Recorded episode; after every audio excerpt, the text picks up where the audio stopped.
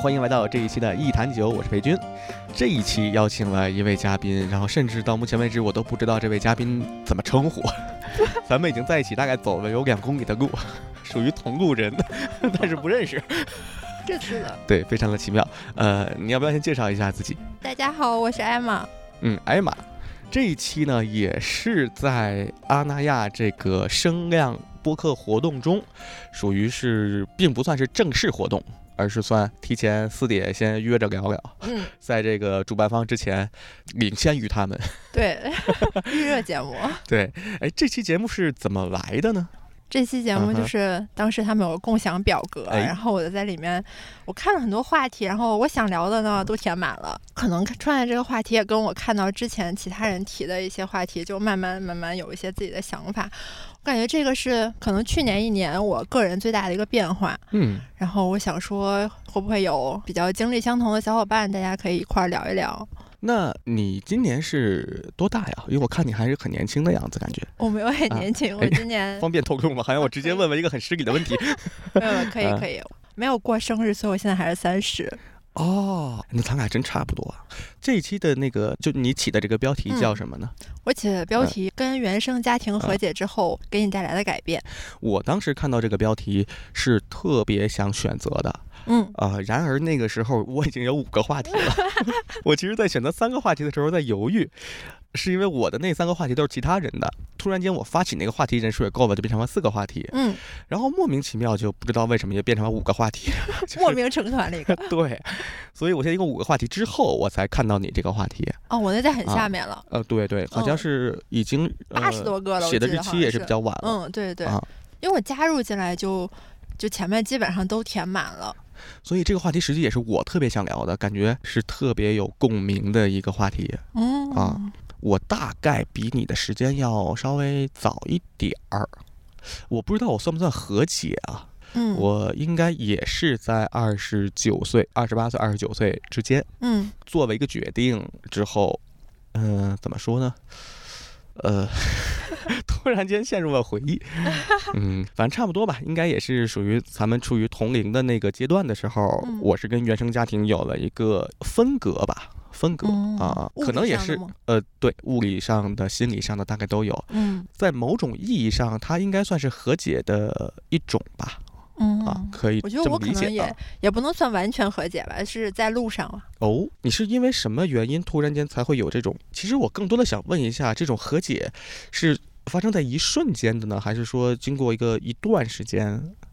我觉得一段时嗯间，慢慢的经过一些事情的，可能会有一些冲突，嗯，几个小冲突之后，慢慢会达到的一种我目前觉得的状态。所以说现在你跟家里的应该是长辈吧，跟嗯他们的相处是非常好的嘛，非常和谐，非常的，还是 说是一种什么模式呢？我觉得没有到和谐，就是我觉得我现在有很多事儿，我不再去，就是之前我会有一些预期，嗯我哼，希望他们能达到我的预期，嗯然后他们对我也会有一些预期，希望我达到他们的。嗯然后现在可能他们还是有预期，但是我这边的状态是，我不再期待他们会给我我想要的东西。哦，嗯这个其实特别好哎。首先，我是一个即兴戏剧的演员，我们在舞台上的时候，因为是属于即兴嘛，嗯会发现有一个坎儿是需要跨过的。刚开始参与即兴的时候，会对自己的搭档，会对自己的队友，实际上会存在着某种控制的。就是希望对方在台上可以迎合自己，可以做一些符合自己主观中脑子里那些想象的东西。嗯啊但实际上，因为这是一个即兴的舞台，所以基本上每个人都会有每个人的想法。嗯逐渐到后面呢，就会变成说我们只要做好自己就可以，把信任交给队友，不对队友有任何的预期，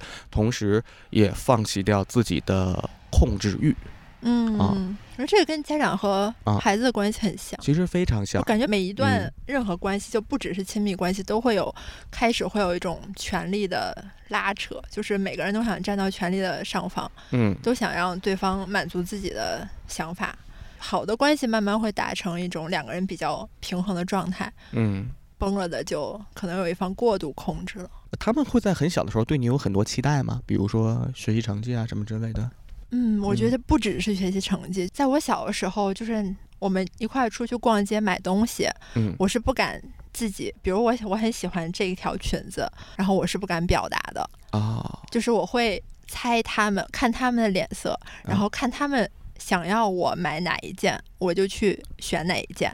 就是一个非常讨好和迎合的状态。呃，对对对，这种相处模式是从什么时候开始的呢？是从很小的时从候我有记忆开始吧，啊，嗯，在很小的时候，他们实际上会对你的很多选择就有限制。对，我这边是其实很类似，呃，你应该也是独生子女是吧？嗯，一个人，那咱们其实很像，中国式家 长，对中式家 长，你放大可以说是嗯什么东亚圈文化之类的， 嗯，这个东呃亚这个东词亚儿这非个词常，很火 对其实都是像这样。家长首先他会表现出一种权威感，嗯，同时呢，他会把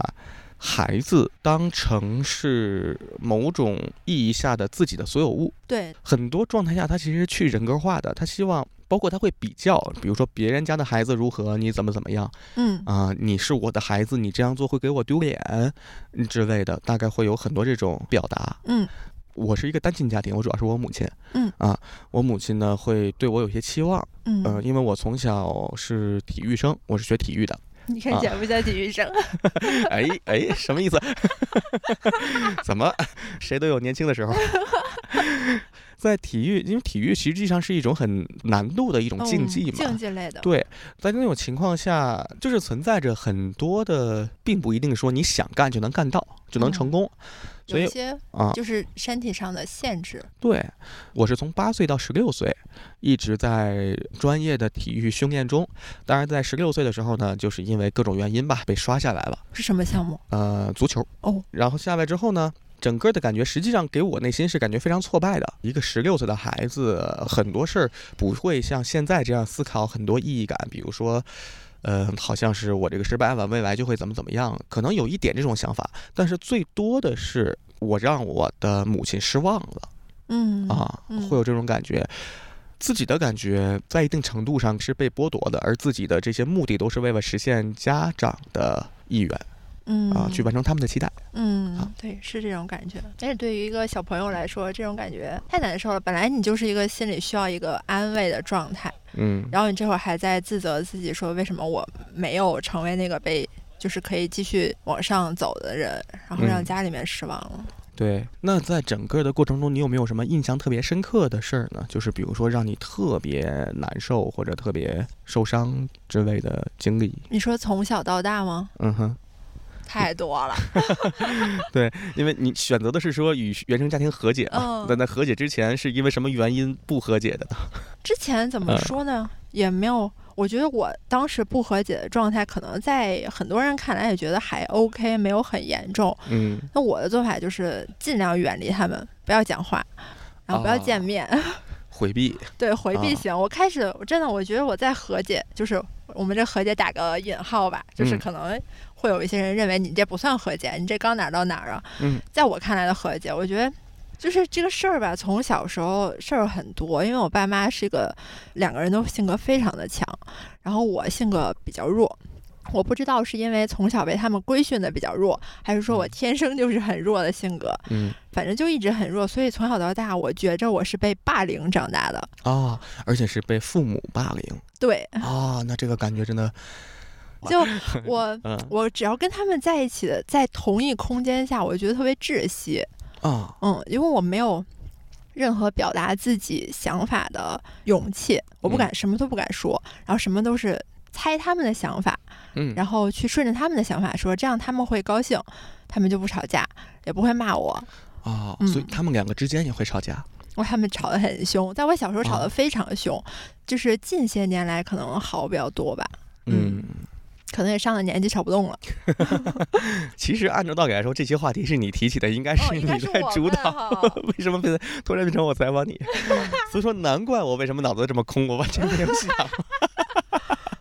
对哈、啊，是哦，你应该主导一下我主导一下。那我可以讲讲我为什么觉得我去年啊。和解这件事儿吧，就嗯哦这件事儿是我觉得叠了好几个 buff，我觉得我才和解的。嗯， 这个事儿最开始呢，是我不知道是因为疫情，还是说长期在这种家庭环境之下，然后一直压抑的结果。反正就当时是我在抑郁状态非常严重，就是可能会连续一两个月都不会出门儿的那种。嗯然后后来我就去医院了，然后医生给我开了药，开了药之后吃了一段时间之后，身体特别不舒服，因为它那种抗抑郁的药其实会，就是对身体会有一些副作用。嗯，嗯对，然后我就跟医生说停药，因为就是我也没有到自杀那么严重的程度，只是说我状态不太好。嗯然后医生就慢慢减量减量，然后就后来就停了。然后我想说这个事儿，我这状态还没有得到改善，然后后来我就进行了心理咨询，嗯然后我前后大概可能有二十次吧心理咨询。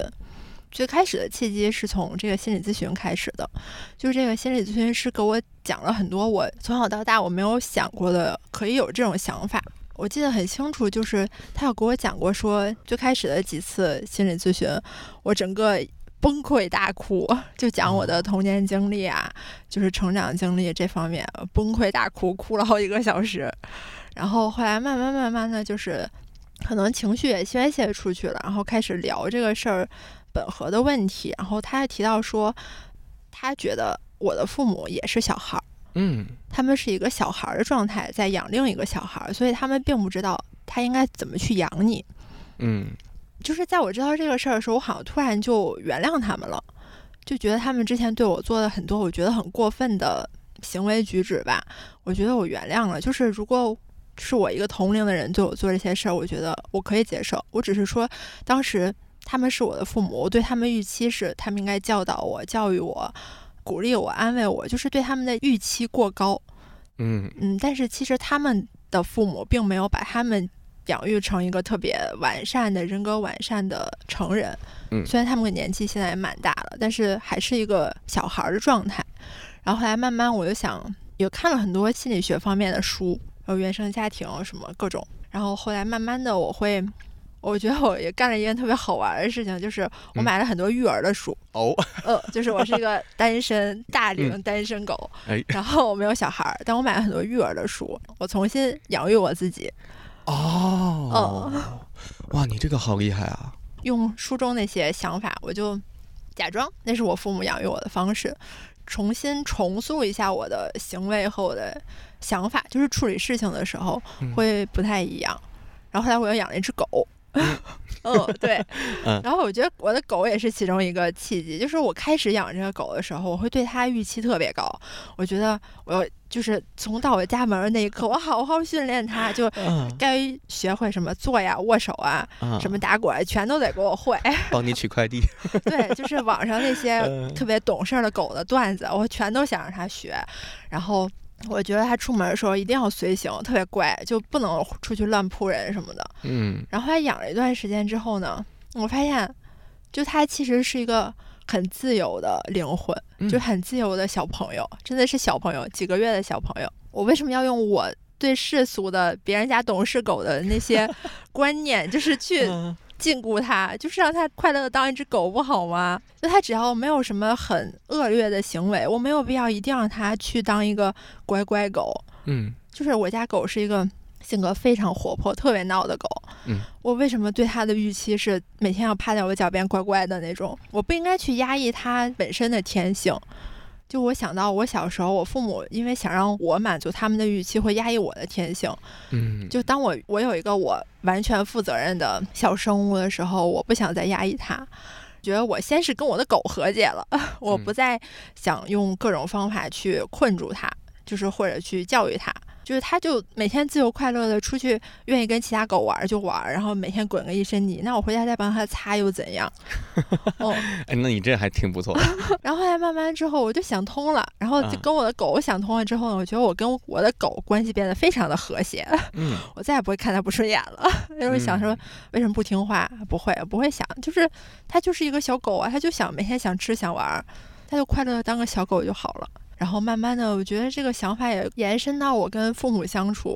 我觉得我就是现在，我有成为我想成为的人的底气了。嗯我觉得我变勇敢了。之前小的时候有父母限制我很多东西，我不敢去做。然后现在我可以不在乎他们的想法，我就想做就去做。这个很重要。嗯我发现以前我的状态也是，我会把我母亲的想法看得特别的重要。嗯然后再到后期的某一个时刻，我把他的想法完全抛开的时候，嗯好像才有了自己真正的，呃甚至说是人格。嗯啊、就我终于是自由的活过来的那种感觉嗯啊。而且听你刚才讲的这个，呃，养狗的故事，包括去买这个育儿书的故事，就我真的好厉害啊！我，你刚才讲一个我完全没有想过的角度，啊就是买一些育儿的书，然后重新养育一次自己，啊，嗯我觉得这个真的非常棒。好像有一本书叫《养育你内心的小孩儿》，有这么一本书嗯啊。就那本书讲的，好像就是关于一些原生家庭，然后自己成长过程中自己的内心内在的孩子的很多需求啊、欲望呀没有得到满足、被压抑嗯之类的。啊，因为我的朋友他们也有一个播客，是每期会读一本书，有一期读了这本书哦，啊。我好要像也关注他的博客。啊，可以，没问题。他们那个播客也挺好，他们是一个女性向的播客。哦，你推给我，好呀，没问 题。我要听。嗯我，喜欢女性向的，哎哎，我也喜欢啊，你是个男生哎， 那我可以喜欢呀、 哎呀，不敢说不喜欢，哎，要被骂。哎是真喜欢，是真喜欢。呃我发现我有很多的，就是越到最后探索自我，其实发现所谓的什么男性思维、女性思维，它其实没有必要分的那么严格。嗯，它很多的时候，哎，这个东西有点扯远了。 收回来。你刚才讲一个故事，让我想起了我的一个经历。 嗯，就讲讲你的是经历。就是在你讲的同时，我才突然间意识到这件事儿，可能它对我的伤害还挺大的。呃，或者说有伤害吧，就之前我可能没有意识到。嗯我在小的时候，大概十几岁，十六七岁还是十五六岁吧，呃，应该有一个契机，我听了听了一段音乐，我觉得那个特别好，然后呢，我就想学乐器，我想买个长笛，嗯呃，那个时候就我母亲带我就去买，在北京鼓楼那边交道口那片儿，不是一堆嗯卖乐乐器器的吗？啊、对，我们去那边儿，然后但是最后呢，他就给我买了一个黑管儿，就是单簧管儿。哦，他是觉得男生啊对吹长笛会，对，他说那那个长笛是是是是女孩儿吹的，你吹那个嘛，你给你买个单簧管儿吧，就买回来一个单簧管儿，哦，完了我就拿回来吹，但实际上你喜欢的长笛啊，，对，就是那个感觉完全不一样。所以说后来那个单簧哦管儿我就。呃，也能吹，也就属于吹着玩儿，嗯嗯，就没有在这个乐器上有进一步的发展，或者是说，有可能从一刚开始我的兴趣就不大嗯啊。那个东西，嗯，它是需要放个哨片儿的嘛，然后需要那个有一定的吹奏的技巧。我就可能纯粹把它当成一个就吹着，反正挺痛快，可以练肺活量的一个东西。它这个乐器的属性就就削弱了， 练肺活量，呃对，因为它像单簧管儿什么什么萨克斯什么的都是那种哦你给绷着来吹那种。哦特别练肚子。我刚才突然间意识到，父母会用他们的选择、他们的一些价值的判断来压抑住你。嗯，他会选择一个认为对孩子好的东西，但实际上他的那个选择对孩子的伤害特别大。对，在我看嗯来，我觉得中国式的父母不太懂尊重。你说对得你对这个事儿特别明显的体嗯现到了，就他没有尊重你的选择，对他是在他的价值体系里，他觉得长笛应该是女孩儿吹的，啊，然后男生吹长笛不那么好看，但他没有尊重你的选择，对。你选择的是长笛。我在后面有一段时间单簧管不是竖着吹吗？我特意拿过来横着吹， 用嘴角，然后就是对，我觉得就是这种，啊，就是有很多时候家长会觉得我的孩子为什么这么叛逆？我觉得这些叛逆的点都是他们种下的果，哦天哪，就是他们，我觉得如果是真的尊重你的想法，我觉得没有那么多孩子要叛逆的。我甚至我现在都有点想哭，就是哎，我怎么先想哭了？别哭，别哭，我又 知哎就是当时我拿那个，它好像是我一个仅剩的一个手段可以来对抗，就是我想吹一个长笛，想横着来吹一个东西，嗯我用我特定的动作去叛逆，去反叛。然后他其实，哎呀，现在想起好可怜啊！ 对啊，就是就是小孩子是哦属于这个完全的权利的弱势方，对，他没有任何去反叛的机会，他只能通过自己一点点小小的一些做法，觉得啊、我还是遵从我自己。哎，啊，那真小的是朋。友好可怜。而且小朋友很，你之前用了一个词儿，也是我也特别有感受，你用了一个“霸凌”这个词语，嗯啊，父母会霸凌孩子。我在小的时候很多次，我不知道这个有没有代表性啊，因为我是一个单身家庭。然后我母亲呢，这么说可能不太好，但是这个词确实非常准确，她是一个挺标准的一个怨妇心态哦，啊，基本上我从小长大长到二十多岁，他就跟我，呃，骂了二十多年我父亲啊这么一个状态。嗯同时呢，实际上他会把一些对我父亲的投射会投射到我身上。那包括我从小练体育，如果我练体育能练出来，然后拿一定的工资，呃，我会成为这个家庭里的依靠。他觉得呃只有练个体育才能拿工资 吗？因为我母亲是老球迷，她是跟我姥爷一块儿看球嘛，然后当时很多新闻就是足球运动员挣的很多，想法呃，对，之后好天真的可爱呀、嗯，是，哎呀， 嗯，然后我就为此付出了八年的努力， 那你喜欢足球吗？很难说。我小的时候，那个时候八岁，其实什么也不懂，然后就觉得一个人拿个球，一小小孩儿都喜欢踢球嘛，小男孩儿那嗯种，就在。我是喜欢踢着玩儿，但是当他变成职业训练，就比如说你刚开始练的不是足球，不是踢着球玩儿，而是要一个下午围着这个四百米的操场去跑十圈儿的时候，嗯，嗯，啊、这个东西就变得特别的辛苦。先练体能。对，但是呢，不敢不敢反抗，因为潜移默化嘛，觉得家里面就两个人，那母亲想让我干这个事情，这个事情是有前途的，是有某种状态下的，就像那种政治正确一样，家里面的政治正确，呃、对家里面的政治正确，我一定要干这件事情，所以就是呃有苦难言。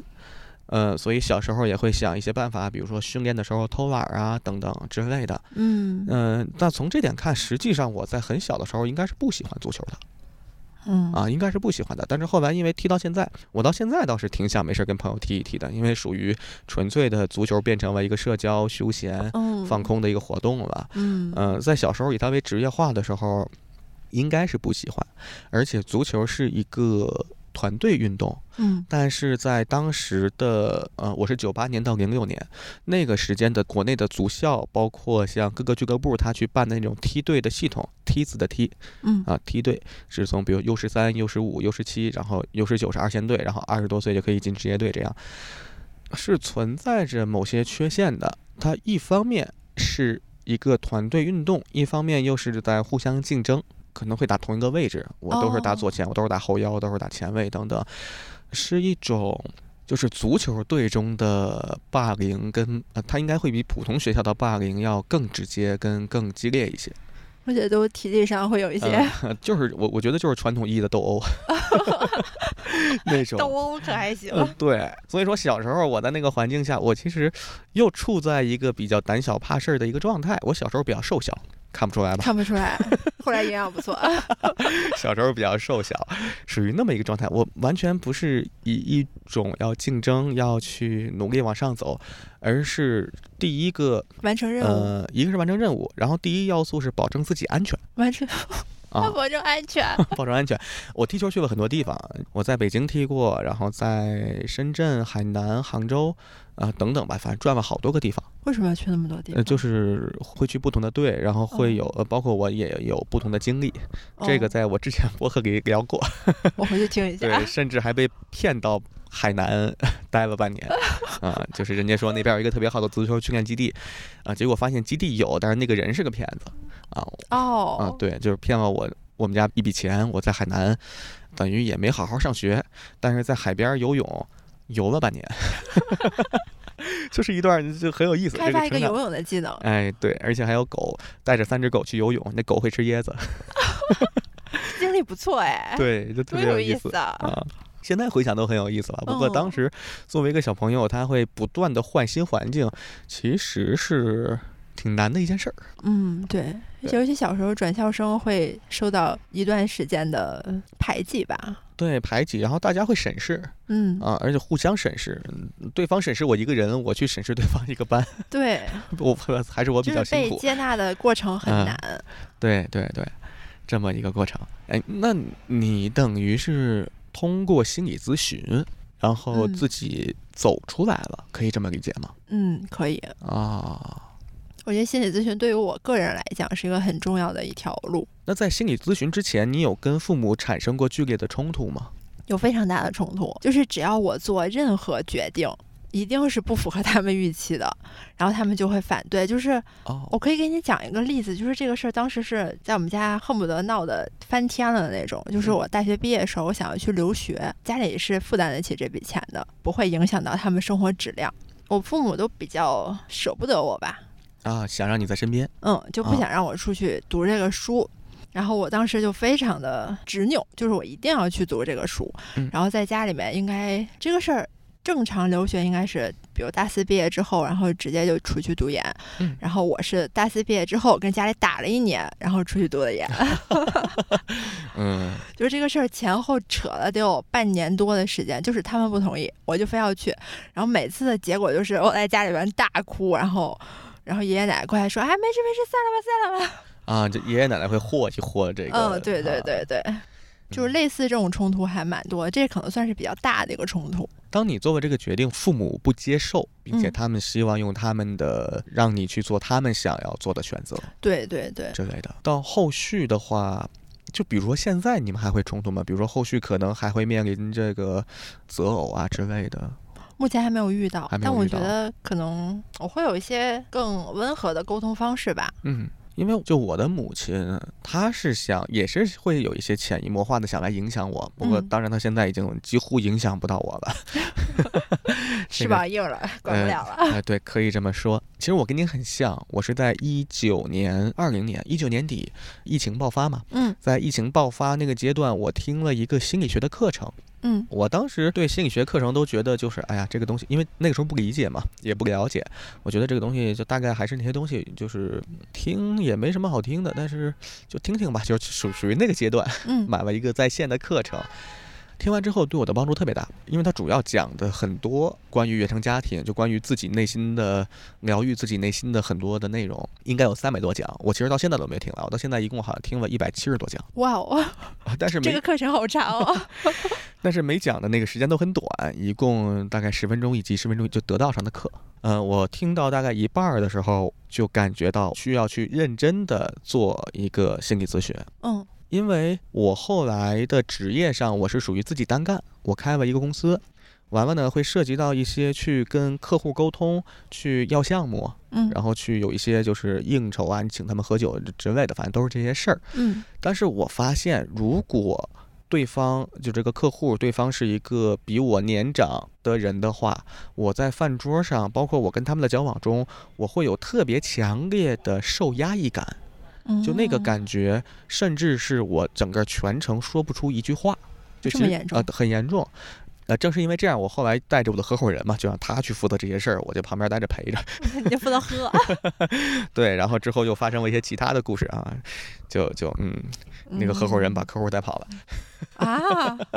你这对心理创伤挺大呀。哎啊，不过这个这个没关系吧，这都是后续的故事，是一个分支啊。但是就是我去分析，我那时候自己想，为什么我就有一种，就甚至有一种那种被天敌压制，就是那个老鼠被蛇盯住的感觉，哦会有那种感觉，就很难受，也很疑惑，就嗯觉得。我也不该这样，就平常可以说是有点社恐，但是我也不那么自闭啊，就我会有那种感觉，我怎么一嗯到那儿，我变成了一个彻底的一个身体的被肢压体制住了。对对对，肢体状况。呃，然后我听完那个课程，我大概能理解，哦，可能是因为这样这样讲，那就是也是跟小时候的生活经历跟那个家长的关系很有关联。嗯完了，我也是做了一年的心理咨询，应该是二零年到二一年之间。然后在那个阶段呢，认识到了很多事情。其实我反而是挖掘出了很多就是受伤害的那种感觉，那种创伤感。嗯我在之前是把很多事情，把我小时候那些事情是给它隔绝掉的。我现在再去回忆我小时候，比如说我妈，她有时候因为一些情绪化的原因去打我，因为男孩嘛会挨打。 我其实，在内心已经去给她，可能是因为没有办法特别完整的就就是去给她合理化，我就索性给她做一个隔绝，就是尽量把这个事儿忘了吗忘掉，把嗯这个呃，其实事儿没有忘掉，是把经历这件事儿的时候的感觉忘掉。就我会有能这做种，啊到吗？实际上我觉得是做到了。然后它甚至现在有点变成我目前的困扰哦，啊，因为创作喜剧需要负面情绪，我现在没有什么负面情 绪。我在经历其他事情的时候，我负面情绪很好的得以化解。 太快乐了，完 了。我现在我现在做喜剧写，不管是写脱口秀段子，还是写 sketch，还是怎么地，我就很负面情绪好像必须要 emo 啊一下，多玩点夜吧。太难受。嗯，而且我现在如果熬夜的话，我都会觉得我现在熬夜熬这么累，马上就可以睡一个很舒服的觉了，我好开心，啊，我都会这个样子。但是熬夜当然很辛苦，就是我发现我有点儿我有点儿过于过过了于乐过观了过了，现了在已经。又过了，收回来点儿、呃有点有点志大了。他其实可能也是另外一个状态的心理问题，我觉得 他不太，但是没关系，我接受， 大概是这样。这个事情是是二一年的事儿，二一年我是二十九岁，哎，那跟你那个时候是同同岁，跟你去年嗯那个时候，嗯，对我比你我大二两十九岁是个坎儿吗？，对，二十九这个坎儿。玩玩呢，我跟我母亲最大的冲突是发生在我二十岁左右，那会儿会有什么特别大的呃冲突？我离家出走半年。半年、嗯，半年，对，那个离家出走对我而言，其实它非常有意义。起因是因为我那时候已经工作吧，我是在上班儿，因为我上班儿的周期比较乱吧。嗯，但是因为当时家里的经济相对比较困难，所以我母亲也会在外面做一些兼职，然后她会想把我拉着也一块儿做。但是在我的那种当下的那个状态，觉得说已经是很辛苦的状态下，我觉得这个去做的那件事情的性价比也不是太高。这个拉扯拉扯了很长时间，总是在我有我的安排的时候，他会让我去做别的事儿，并且他会有一种跟以前很像，就是有一种政治正确的那种感觉，不要浪费时间什么的。我记得有一次是我跟特别好的朋友，我们四个人，我那个朋友刚拿完车本儿，好像也是要来这儿，不是安那亚，那时候安那亚还没这么火，秦皇岛、呃，黄金海岸，哦，啊，来秦皇岛，他刚拿完车本，他很开心嘛，租了一个车，说这周末我们四个人一块儿从北京开车到海边儿，我们住两天。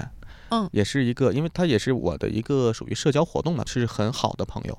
但是我母亲是用一种特别，她会一种特别蔑视的这种状态来看待我的这些社交的友谊嗯啊，她觉得这些都不重要。她说你去嗯那儿干嘛？一帮不是正经人的什么之类的。他会对，而且他还会用很多恶意的揣摩，就是如果我没有在他的眼前，他就会想我一定会去，我一定是去做坏事儿了。嗯，是的，啊是的，呃，比如说我说我跟一帮朋友去唱歌什么的，他可能会认为我会去聚众吸毒什么的，就他真的很很很往恶意的方向去想。呃那个瞬间，我突然觉得这个人就无法理喻，嗯而且完全不尊重我。我给他留一封很长的信，我就拿着我的东西，跟着我的朋友就去了那个地方，就去按照我的安排去做。嗯，然后等我再回来的时候，我发现他把我给他写的那封信，就是纸质的信，撕碎了扔在地上。嗯，我那个感觉，在当时是很痛苦的。嗯，但是我不呃，应该是吧，应该是属于就是男生好像从小就是被压抑了很多情绪嘛，嗯，我记得我当时特别冷静，我心里很难受，但我表面上特别冷静。呃，他也不在家，我呢就开始收拾我的行李，呃，拿上我的就是一些用品吧，包括衣服，包括各种东西，放了一个箱子。啊、出门给我的另外一个朋友打电话，然后说住在我那个朋友家嗯，啊，我就走了。我应该是在那个朋友家住了一个月，后来自己在外面租了一个房，又租了五个月左右。你爸没有啊找你吗？他其实是很生气的，但是他要维护住他的尊严，就是他会认为这件事情，你胆敢这么做，那你一定要以一个呃低姿态的状态来向我道歉，而我不会主动去找你，天哪，是这样。就实际上我到后来，因为那是二十岁的事情，我到后来我们大概是半年还是还是一年，我怎么和可能好的啊？可能七八个月。因为我们当时都是，就我妈去也是做的一个工作，我们做的工作是属于同一个行业，嗯，然后在半年之后，就是我们一块儿出去玩的这个朋友，他给我投资，我们开了我们开了一个公司。嗯，然后当时我妈正好她手底下有一些这个人力方面的资源，能能一块儿在我们这儿做一些外包兼职工作的人。然后我们是用这种需要工作上的合作的方式，我与我母我我我跟我母亲和解了。后就我们开始说，哎，这个想就我们。其实那个时候应该是就存在某种默契的，就是不说这不提这个对事儿，啊呃不提亲情，我们就聊工作，说这个项目需要几个人，周几在什么地方，这是一个什么什么东西，我们挖过来培训，哦嗯就开始聊聊这些工作的事情。你后来有再啊跟你妈聊过这一件事儿吗？呃，这件事聊不了，因为在这件事情里，他他到目前为止都是一个高地位的人，就是他要实际上是什么？实际上是正是因为他自己可能他的地位感比较低，所以他要维护住自己在一个高位的状态。嗯啊然而这个事情呢，我现在是理解了。就我们最近一次交往交流的话，也是避开了很多情感的事情不谈，我们去谈一些，呃，呃，就是其他人一些无关痛痒的天儿，我们维持住我们在交流嗯啊。但是，一些触及特别那个触及到我们两个的事儿，我们两个都是在回避嗯啊，是这么一个状态在交流。 是，哎呀，说了一段很长的故事啊，这是我跟他最大的一次冲突。就其实我现在在讲述这些故事的时候，有很多感觉，就跟我刚才跟你说的似的，就我能轻易的、呃，很轻松的能回忆到这些事情具体发生的顺序，他们是因为什么发生的，都经历了什么。但是我当时的个人感受，实际上是被我自己给他隔绝开的。啊，我现在嗯很难再去回想到当时的那种又委屈又嗯如何如何，反正是很难受的那种心态了。那你觉得啊这个事儿对你现在的你有产生什么影响？就比如说你的亲密关系会产生什么影响？啊，那当然是很有影响的。就是怎么说呢？就是我经历的这些东西，嗯，影响很大吧。具体的话，我可能现在是一个追求绝对自由的人。嗯嗯、我的每一个亲密关系的朋友，包括我现在的前女友，我实际上现在跟我的前女友保持的是一个开放关系。嗯就是我们俩作为交往的时候，作为一个男女朋友的时候，当他对我的某些要求或者期待变得比较高的时候，我会有强烈的不适感嗯啊、这个感觉实际上就是原生家庭的一些投射，而且我也理解，我们之间曾经探讨过很多次这些事情，因为我的前女友她就是一个，她目前应该算是初级的心理咨询师，嗯啊，他本身也是做相关工作，他也有他的议题，就我们在一块儿会互相讨论对方的一些议题，对方的原生家庭的问题。嗯之后，我们现在选取的一个最好的相处模式是，我们认为在一起是开心的，但是，呃，是特别绑定或者互相限制的在一起的话，啊、可能会产生很多问题。我们在分手之前，其实问题还还蛮多的。嗯啊还有一点对我的影响是什么呢？我现在好像做事儿有点儿过于理性，因为我母亲是一个情绪化非常重的人，按照现在的话说叫就是情绪化破坏建设性，啊、因为要发散很多情绪，把很多事情就做得很糟糕之类的，嗯，啊、是是这么回事儿，是这么回事儿，所以说我会你会觉得他反那样过不来好，然后你就走另一个极端。对，我会这个道理是怎么回事儿？我们要获得什么东西？我们要如何如何？如果说这个情绪会破坏当下的这个所谓的建设性的，我们去完成某些目标的话，那这个情绪就可以压抑，先压抑住。嗯我反而变成了这个状态，这个状态实际上也是有些问题的。人无完人。那当然。 那你这边呢？你这边嗯目前啊，感觉你跟我相比的话，你的状态就相对平和很多。我可能就是人啊就是一个平和的人，就是天生的性格就是。嗯，我为什么问你亲密关系这个问题呢？是因嗯为我之前我觉得在这方面我是栽过一些跟头的。哦，嗯，对，就是我在不同时期的前男友，我觉得我之前是一个之前很流行，不知道你知不知道逃避型依恋人格。我好像有点印象、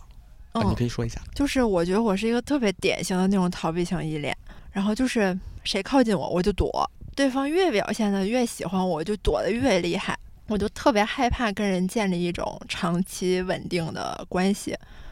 嗯，就是对方如果开始讲承诺呀，然后说什么啊，我们未来怎么怎么样？我说哦，完了，我这我就在我这儿就崩了，就立刻扛着火车跑的那种。 为什么要扛火车呀？ 跑得快。就是嗯我之前会有这种问题，我的就是最近的一任前男友就是就是性格有点比较极端，然后这个嗯事儿后来也影响了我蛮久的，就是。嗯，我觉得首先我跟他相处的时候，因为我的这种逃避型依恋，我肯定是给他带来了一些伤害的。嗯，然后这些伤害呢，因为他本身也不是一个非常人格健全的人，所以他会有一些就是在分手之后的一些行为，就对我造成了非常大的伤害。嗯所以整个这个事儿就是，其实好没好几个月，整个这个事儿后来扯到两三年，就是我觉得这可能也是我最开始抑郁的一个源头吧，嗯，就是是一个点，就是压死骆驼的其中一根稻草。而后来我就是最近一年吧，我有总结经验，就是我在亲密关系中我的问题是很大，就不只是前男友，有时候就是关系很好的朋友相处，我的问题也是很大的。之前是完全不敢表达自己的想法，只要跟人相处，我就会去猜、去察言观色，看对方想要什么，然后我就去顺着他的说，这样就是我在心里想，他肯定是满意的，他是开心的。我之前在我进行心理咨询之前，我的想法是这样的，就是我会取悦我身边每一个人，嗯嗯，我想让对方跟我相处是舒适的，不一定对方要喜欢我，但是就至少跟我相处的状态是舒服的，因为我这个人是一个很害怕冲突的人，所以我希望我跟对方是舒适的，这样他就不会跟我起任何冲突，然后在单位就会变成一个老好人，会接一些乱七八糟大家没人干的杂活，其实我也不乐意干，那是，那好像一个捧哏。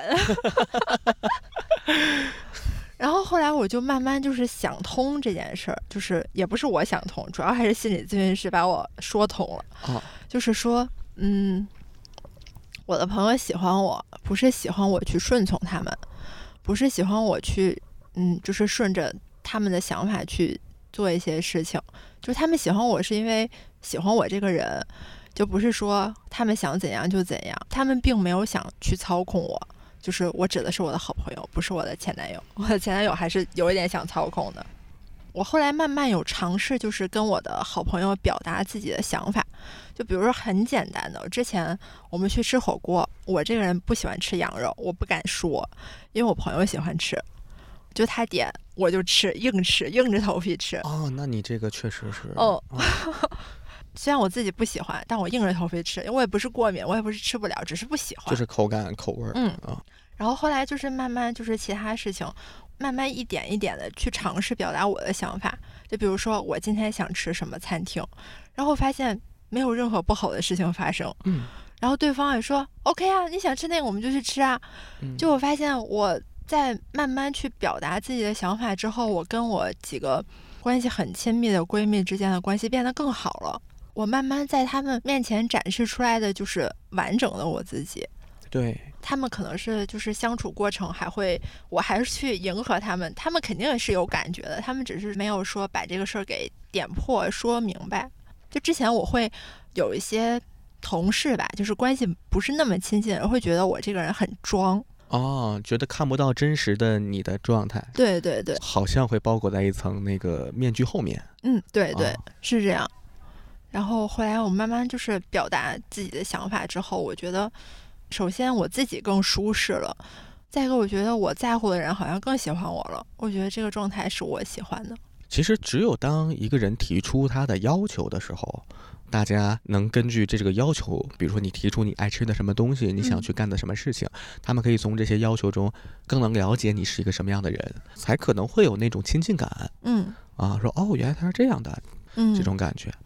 好像咱俩是一样的，之前我也是很不敢提要求，嗯就是像朋友们吃饭呀，大部分就啊那都行，嗯，但其啊实心里会不是说都行，对，心里还是有一些偏好的。我可能吃饭确实是都行， 但是去就玩其个他什的么事事儿情，呃，对嗯对对，因为我朋友们他们挑的地方都还比较好吃， 这块儿比较放心。有一种感觉，好像是自己的表达或者自己的选择、自己的想要去的地方，它不够优秀，它不够好，在提要求或者在展现自己的时候，会对自己有一个评判。我之前参加过一次一个戏剧工作坊，叫《中立面具》。嗯，就没有是一个贾克勒寇中立面具的一个一个课程，嗯，大概是针对舞台剧的演员所做的一个相关的一个培训吧，就是五天的一个工作坊。大概的内容就是，那个老师会用各种的肢体的表现，会去拓展你的肢体表现力。嗯呃，在这个过程中呢，它还有一个说法叫中立面具，就是在我们的课程的后几天，他会给每个人发一个面具戴在脸上，那个面具就是一特别中立的一个，呃，两个眼睛、鼻子、嘴能呼吸，但是没有表情。嗯宗旨就是说，演员在演戏的时候，很多时候过于依赖表情，但实际演员在最初他是一个中立的状态，因为它主要针对演员嘛。他说你的其他情绪啊、情节交给编剧去做，作为演员中立就好。在那个课程上，那个老师他会针对每个人给评价。到我这边的时候，他对我的评价是，好像我在我的内心中搭了一个帐篷，然后我在我的那个帐篷里是自在的，但是我在我内心如果出了这个帐篷之后做的事情，展现出我害怕别人对我的评价不好。嗯然后那个老师就鼓励说，实际上你做的很好，你你怎么怎么样之类的。嗯啊然后他的那个前面的这个评价，当时，啊，我在当下的那个时间觉得啊，是吗？就是有点疑惑，有点认同，有点疑惑。然后我在现在在越来越往后的时候想，似乎非常有道理，好像就是总会有一种害怕自己不出色的那种感觉。嗯害怕自己不优秀，害怕自己可能展现了一个东西，别人一看呀，你什么玩意儿，就是会用这种方式来评价我。就跟从小的经历，我觉得会有关系。嗯，是的，是我的，也是这样。嗯，反而到现在，我其实在尽力的，可以说到现在吧，都在尽力的想要走出这个东西啊，同时也在这么做。比如说，在一些社交的局里面，人特别多的话，我个人是偏社恐的。以前呢，我会说我要不要迎合大家，跟大家就是硬聊一些搜手话，对，或者一块儿怎么样。然后后来慢慢的觉得说，哎，如果说我社恐这个状态，或者是我接受这个状态，我就找个沙发往那一坐，往那一躺，谁过来我就聊两句，然后饿了我就过去拿吃的，喝点酒什么的，用一种自己最自在的方式跟他们相处，似乎也可以。嗯其实我是在慢慢的在在在跟朋友交往中寻找一个让自己舒适的状态，这我是突然算想是想说一个、嗯一个一个东西，嗯，我这么说不知道你会不会不开心啊啊？你说但我觉得刚形容的这种状态，我觉得我们都是缺爱的人，呃是的，嗯，就是小时候没有被好好的爱护过，所以长大了之后会有一种不自信、不够勇敢，很在意其他人的眼光，就是觉得如果我表现的好了，会不会你就爱我的？就我觉得我们的原生家庭是那种有条件的爱，对，就只有你表现的好了，我才爱你，不是说因为你是你，我爱你。我觉得这个事儿。在去年，我觉得我为什么去年就特别大的转变，一个也是有一个好朋友，就她慢慢的，她也是一个非常社恐的人，非常宅的一个宅女。嗯，就是她不是一个完美的人，她有很多缺点，但是她特别爱我。我做什么，她是我的同事，就是我开始没有想象到我会和同事发展出这么深厚的友情。我会就是女生之间嘛，各种小心思，然后说同事的坏话呀，然后什么各种一些比较邪恶的想法呀，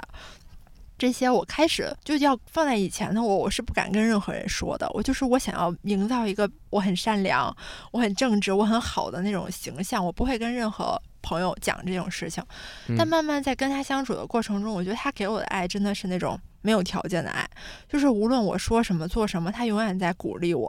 而且他永远都觉得在他心里我好像就是个天使。嗯而且他会这么表达出来。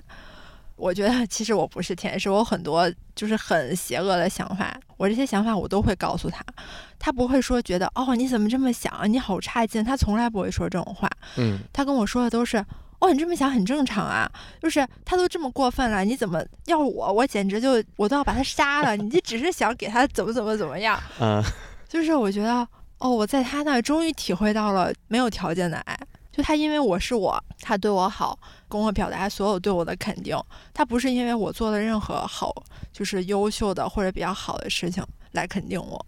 这个其实很重要，嗯，它是符合我心目中的好父母的，嗯，也一符合方面 我的。对对 对，对实际上，哎嗯，那你有没有想过，如果未来你有了孩子之后，你会对嗯孩子，你会怎么对待孩子呢？我觉得像对待我的狗一样，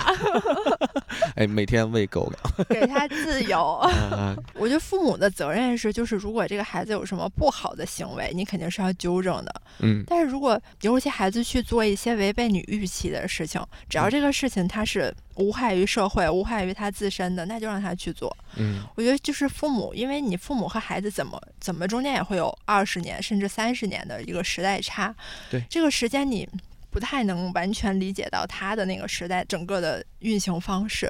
做不到理解，至少做到尊重。嗯，这个很重要嗯啊。我曾经想过，想过说，如果我有孩子会怎么样？其实关于这点，我不知道我算不算就是所谓的与原生家庭和解吧。就目前而言，我短时间内肯定是不要孩子的，不管是说从自己生活状态，还是可能的我会对孩子产生的那种情绪。因为我有一个孩子的话，我对他的教育、对他的陪伴以及对他的尊重，我觉得应该是远远大于一般家庭的。其实咱们两个一样。所以会给他一个尊重，给他一个充分的能让他做自己，能让他很开心快乐成长的一个状态。但是肯定不是溺爱，他也有有一个度在那儿。嗯，但是我发现，当我给他这些东西的时候，我不太确定我自己会不会嫉妒他。啊，啊， 对，这是一个很奇特的点，这个也确实是困扰我的点。你为什么会觉得你会嫉妒他呀？我不知道，我会觉得就是一个很微妙的感觉。那要这么说的话，我应该是还没有完全从原生家庭的那个状态里出来。嗯我到现在，其实我去想我的母亲，想我之前的那些经历，我发现我是理解她。你刚开始说的一段话其实挺重要的，因为父母他们本身就是在一个小孩儿的状态下，他们在抚养一个小孩儿，他们的成长状态也不是特别完整、特别好健的一康个状态。嗯对，这个我非常理解。在我做心理咨询的时候，我考虑过我母亲的成长状态，嗯我发现我好像只是理解，但是很难原谅，有很多事情、嗯，啊。这个就我觉得没有必要原谅，嗯，就是那些伤害已经造成了，我觉得没有必要原谅。原谅不是一个必须要完成的事情，嗯当然，能把这个事儿放下，不再对你现在的生活产生你会觉得不好的影响，我觉得就够了。变成你现在突然开始 劝我，也也不叫劝，宽慰我。反对，正我就是嗯目前我的状态是这样，我也没有完全原谅我的父母。嗯，我觉得就是他们小时候对我做的一些事情，我不会原谅，但是嗯，我觉得这个事儿不会再对我造成什么影响。就现在想起那些事儿，我就觉得 OK，那就是个故事，就像看一个电视剧一样。 哦，你说的这个话好像就是我的那个感觉。我记住这些事儿，但是我隔绝掉了当时体验的那些情感，似乎发生在我小时候的这些事情变成了别的人身上发生的事情。嗯我是一个第三方视角在回忆它，在看，在播放。嗯，嗯对，那个画面里有一个人是我，但我没在我那个我的里面。可能这应该也是人的某些心理防御机制在起作用。对是的，其实，就咱们在这个阿那亚的那个西门刚一进来，有一句话，我觉得还挺触动我的。什么话？那句话写的是：“阅读是每个人携带的小型避难所。哦，啊毛姆”，毛姆那句话，嗯，印在我们那边一面墙上，哦，好像那个剧场还是那个影院啊。嗯，我当时看到这句话，我想的就是有一种好像轻轻的敲了我一下那种感觉，因为我在从小整个成长过程中，我确实是通过阅读来度过每个阶段的。踢足球那会儿，然后包括家里，其实我一直， 我一直大概小学四年级那会儿吧，看《哈利波特》，哦我也看《哈利波特》 啊、我就觉得我那个就是状态跟哈利波特特别像，就是你回来那个姑妈还是姨父还是什么之类，就就对你不好， 你出去上学一帮一帮妖魔鬼怪， 但是又有友情，又有一些很奇妙的东西哦在里哦我面喜欢那里面的友情。啊啊、我觉得《哈利波特》是形成我一个人生观很重要的一部分。啊是的。我应该小学四年级看了前四本儿，因为我印象中记得他写完四本儿之后断更好久，因为第五本太厚 了。太厚了。对，然后包括第五六七三本，五六七三本我是好像就看了一两遍吧，但是前嗯四本我应该看了有个七八遍， 我觉因为得。嗯第五本一直没出，对，没办法一直 看。哦，哈利波特很重要。我觉得我我很多事情，我觉得你刚刚说的这个，我其实经历也很像。嗯， 就我爸妈不太会教育孩子，然后所以我从小到大的过程就是自我习得的过程。我跟他们是就是那种很服从的状态，所以他们也并不会去给我去指导我的行为，我的想法应该去怎么做，然后我就会自己去看书，比如像《哈利波特》，我非常认同里面的价值观。然后我会就是把我自己的价值观也调整到那个作品的那种那种感觉，而且完全能共鸣，因为好像就里面哈利波特那个角色，年纪也差不多，年纪差不多， 事儿也差不多。 对，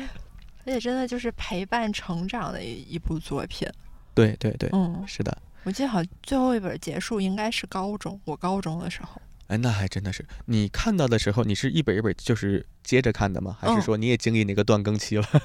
我我对断更期没有印呃没象。印象哈、嗯，我小学四年级是十岁，十岁九一，那就是零一年，零一年时候开始看。他第五本儿回去到时候可以查查是几几年出的，反正我记得中间隔了好久。哎呦，那这么一想的话，天哪，是已经是二十二年前的事儿了，是哦天呐，太吓人了。 就是嗯、有一刻突然觉得自己好像年有点年纪了。是啊，哎，每次随便注册一个软件儿或者干什么，嗯他让你选那个生日的时候，嗯，你发现那个年份要花好久。哦，要要滑好久。最好可怕早刚开始出来就滑两下就可以到了，现在嗯就、但我其实我对嗯我的年纪我很 OK，、就是任何人问我都可以正常回答，我不嗯觉得年纪是任何的负担，因为这个年纪让我变得自信。啊，我觉得我三十岁之后才活出了我十八岁该有的状态。特别击中我刚才那一瞬间啊，一样，我也是嗯，啊，就是终于自由了，啊就是终于可以按自己的想法去，有底气、有能力嗯，去做，而且也不在乎周围人、父母怎么想了。我在三十岁的时候其实也干了一件事儿，现在来看的话，它跟家庭还是有关联的。二二年的元旦，我退出了我一直自己做的这个公司的合伙儿，然后就是正常的该交割交割股份，乱七八糟的，就就算是一个有点像净身出户的感觉，跟以前三十岁前的自己，其实那时候三十一，嗯跟三十一之前的自己做一个呃交割，然后选择了一个自己完全特别自主的想做的事情，嗯开始做喜剧嗯啊、我是在二零年开始学的即兴，然后同时也单立人学过单口，讲脱口秀。之后呢，是因为在即兴上就越学越深，完了，在现在的话是做这个 sketch 编剧，在写喜剧，然后大部分聚焦在线下吧，线下演出。嗯我会感觉到我在台上表演的时候，看到下面的这些观众，不管他们有什么样的烦恼，工作上的、家庭上的之类的，随便，但是至少他来这两个小时，如果说是因为我的表演或者我的团队的表演能给他们带来快乐。有的人说喜剧是是生活的麻药或者什么毒药，这无所 谓。我我觉得至少不是毒药，嗯，但是说成是麻药的话，那也无所谓，至少能嗯麻他们两个小时，让他们开心一会儿。嗯这件事情比我之前做的那个工作，我感觉更有意义。哪怕我目前做的喜剧这个事儿，从收入上 是一效益啊个嗯还没有， 几乎我大概干了三年，挣了五千块钱，主打就是一个赔 钱。那可不嘛。就是现现到目前为止还在干我以前的那个工作的一些接的一些活儿，计件儿工作，然后嗯能挣点钱来维持来住维喜剧这对边， 维持住自己生活。然后勉强能吃嗯起盒饭。哎，是可不嘛，这个感觉好像也是跟一个原本我按照一个规矩我应该干的事情和一个我想干的事情做了一个选择。在当时的我是一个很呃，我我思考了大概三个月，嗯，这是一个很很重大的决啊很定。重大的决定。完了，做完这个决定之后，那个的自由感，其实我感觉好像是在那件事情完成之后，我才是从我的原生家庭给我造成的这个问题中、这个困境中走出来了嗯，啊。非常重大一个决定。我会觉得，当一个人，我这个分割可能并不太专业啊，这只是我主观感觉。嗯，就是我觉得一个人如果过了三十岁之后还抱着原生家庭的这个议题，还以它当一个什么东西来去说，是这个东西造成我现在的某些状态的话，多多少少可能是这个人本人的一些问题。嗯，这个可能就是我主观感觉啊，就是我有觉些得人是一个不愿意进步的借口。呃，对，是的，他会拿这个东西当借口。嗯，啊，然后维持在现状可能会让他更舒适。更舒适，是这样的。嗯，就改变是需要勇气的，有很多人没有这个勇气。对，嗯我们的同龄人，其实我觉得我们的很多同龄人，就是在社会认为他们该结婚、该生孩子的年纪就去结婚生娃，但很多人，就是我接触的吧，很多嗯人没有想明白很多事情。其实，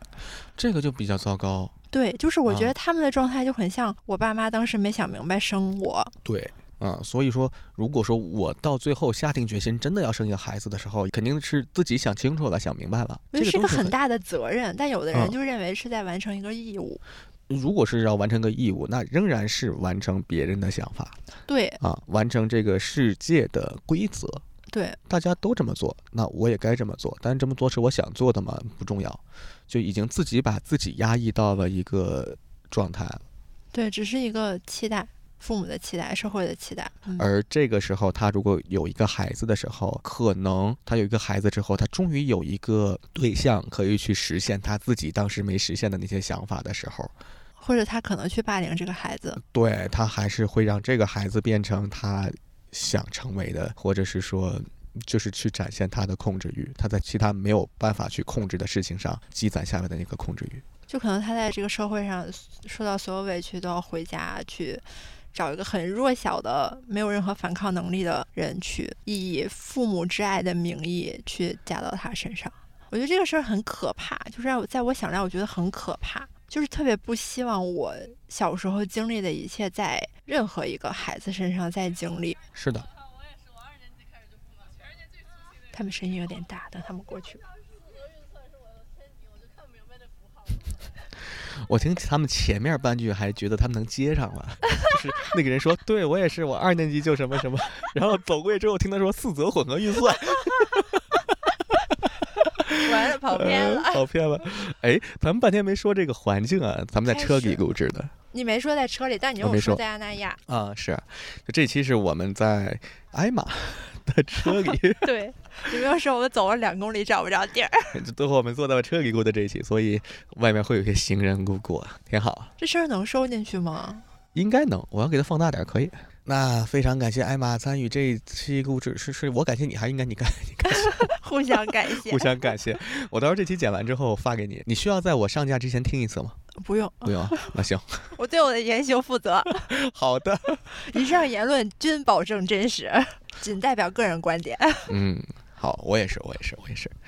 那最后就是希望听到这里的朋友，如果说你也有同样的这个呃原生家庭的一些议题的话呢，如果没有走出来的朋友，那就祝你早日走出来。如果已经某种程度上、呃有点与我们两个类似的话呢，那就祝贺。 我我们迎来了，了自由的人生， 是的，是的，一个自由的一个嗯自在的，想做什么做什么的。不过总体来说，我还是比较乐观的，因为毕竟一代接一呃一代一代的发展，嗯每一代的受教育的程度、资讯的接收程度，它是会越来越好的。嗯啊，对，我而会且整觉个社会环境也在变化。嗯，那非常感谢收听这一期一坛酒，我是佩君，我是艾玛，拜拜，拜拜，晚安。晚安。哎，如果是中午听的。 那算了，把这剪掉。